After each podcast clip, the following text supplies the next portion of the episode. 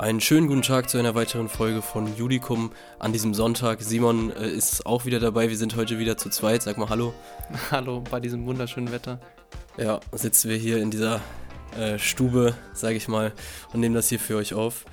Ähm, aktuell kam es ja vermehrt zu Sitzblockaden, um ein politisches Zeichen zu setzen äh, bezüglich Umweltschutz beispielsweise. Hierzu hat das Bundesverfassungsgericht bereits öfter beziehungsweise vor langer Zeit auch schon entschieden. Und wir stellen euch hier einen Fall vor, der in einer Klausursituation auftreten könnte.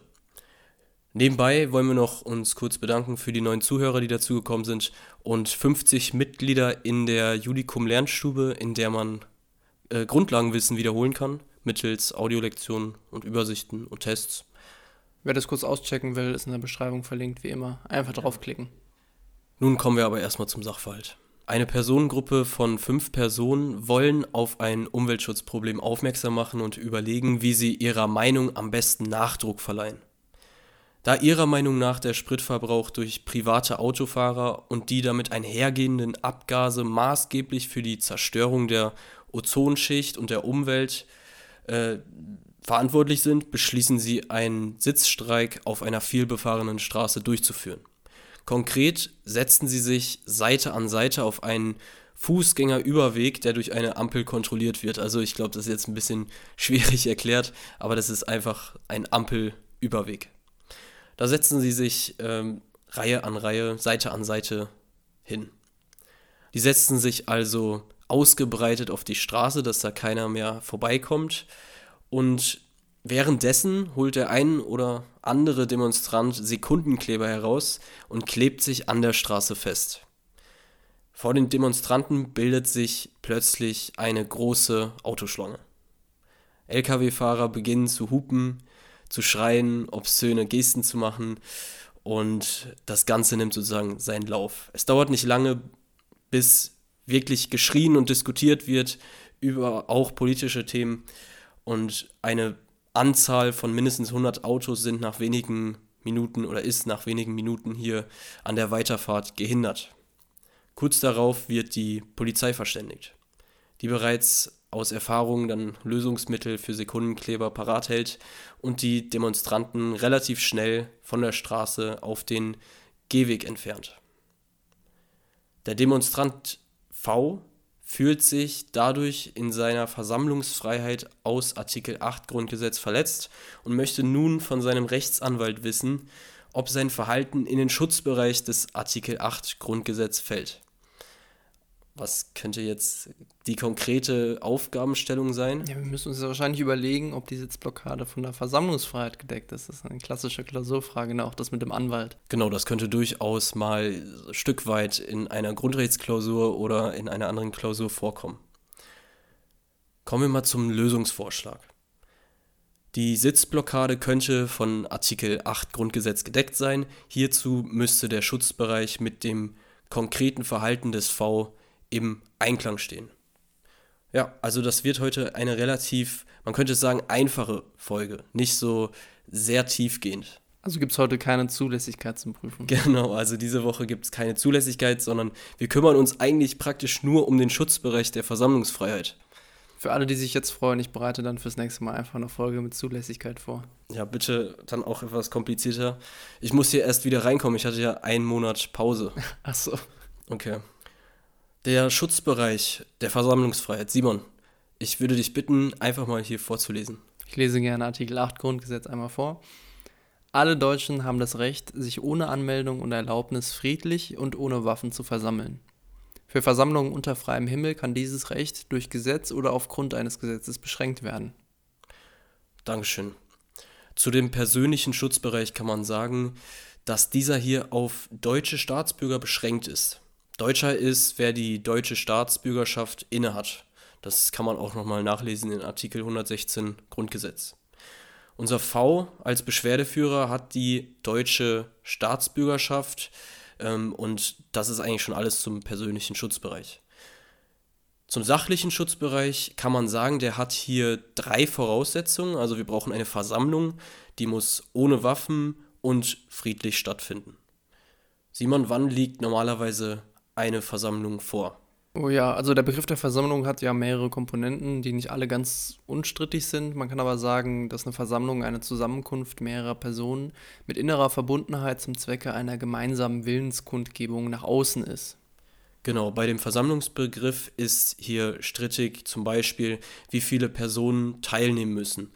Teilweise wird hier gesagt, es bedarf drei Personen, das hat das bayerische Oberlandesgericht gesagt, weil dem Wortlaut nach erst bei drei Personen eine Gruppe vorliegt. Aber Gruppe an sich, das Wort ist auch nicht in dem Wortlaut von Artikel 8 vorhanden, also auch schwierig. Andere sagen, mindestens sieben Personen sind erforderlich. Hier wird angeführt, ähm, dass Vereine unstrittig eine Versammlung abhalten können. Diese Vereine können jedoch nur eingetragen werden, wenn es mindestens sieben Mitglieder gibt. Das kann man äh, nachlesen in Paragraphen 56 und 73 BGB. Das ist aber auch irgendwie, das wirkt ein bisschen gekünstelt, dieses Argument. Weit hergeholt, ja. Genau. Wieder andere sagen, dass durchaus auch nur eine Person als Versammlung gelten kann, da sonst jemand ohne Freunde hier ungeschützt wäre. Das hast du, glaube ich, mal in irgendeinem Podcast äh, auch schon mal angesprochen. War das nicht sogar der Fraport-Fall, wo wir auch darüber gesprochen haben? Das kann gut sein. Wir haben hier im Sachverhalt fünf Personen.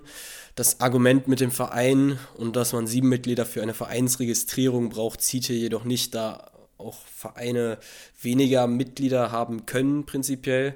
Äh, wir gehen für unseren Fall davon aus, dass die Teilnehmeranzahl ausreicht. Ähm, und dann kommen wir auch schon zum nächsten, zur nächsten Komponente dieser Definition. Und äh, das, die besagt im Prinzip, dass man einen gemeinsamen Zweck äh, verfolgen muss. Man benötigt eine innere Verbundenheit durch gemeinsame Zweckverfolgung. Eine reine Ansammlung reicht also nicht aus.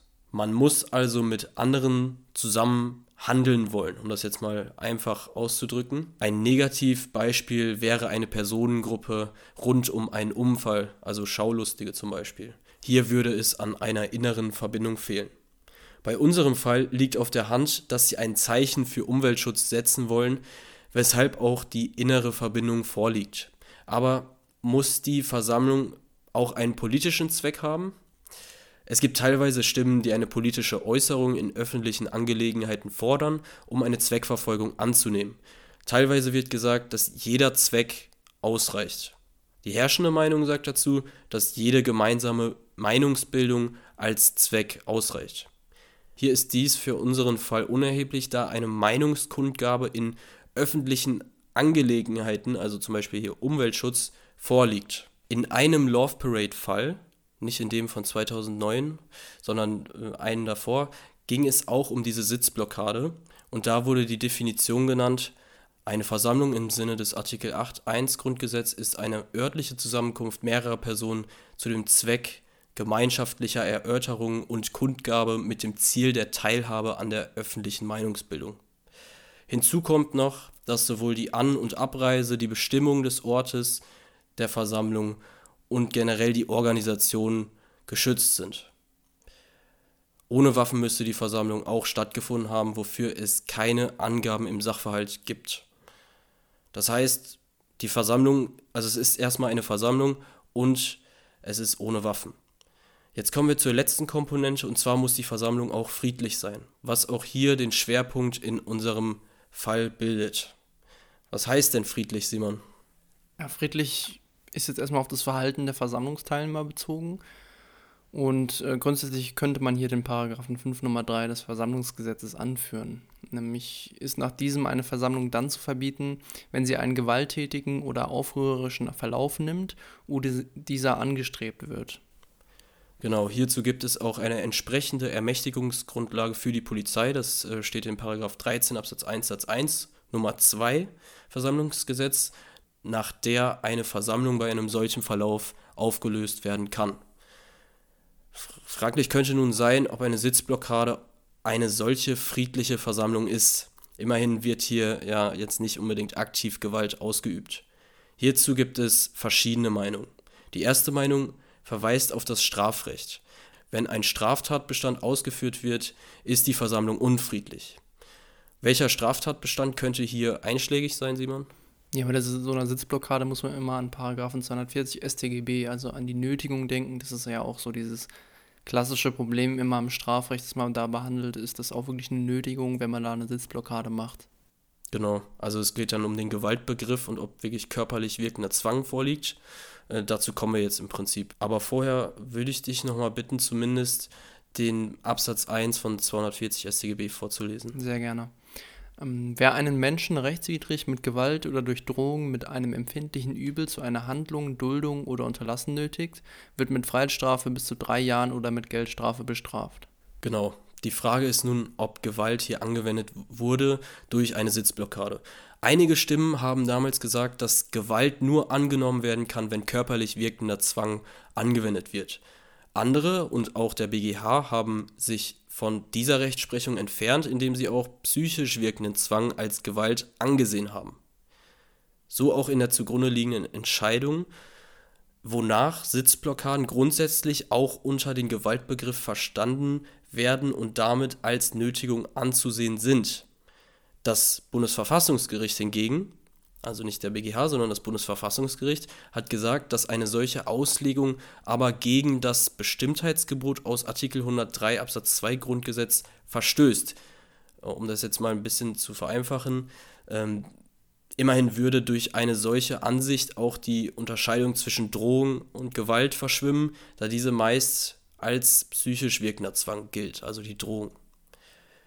Das Bundesverfassungsgericht hat dann nochmals betont, dass der Gewaltbegriff jedenfalls dann erfüllt ist, wenn eine körperliche Kraftentfaltung durch die Demonstranten vorhanden ist, wie zum Beispiel der Aufbau von Straßensperren, Hindernissen oder das eigene Anketten des Körpers.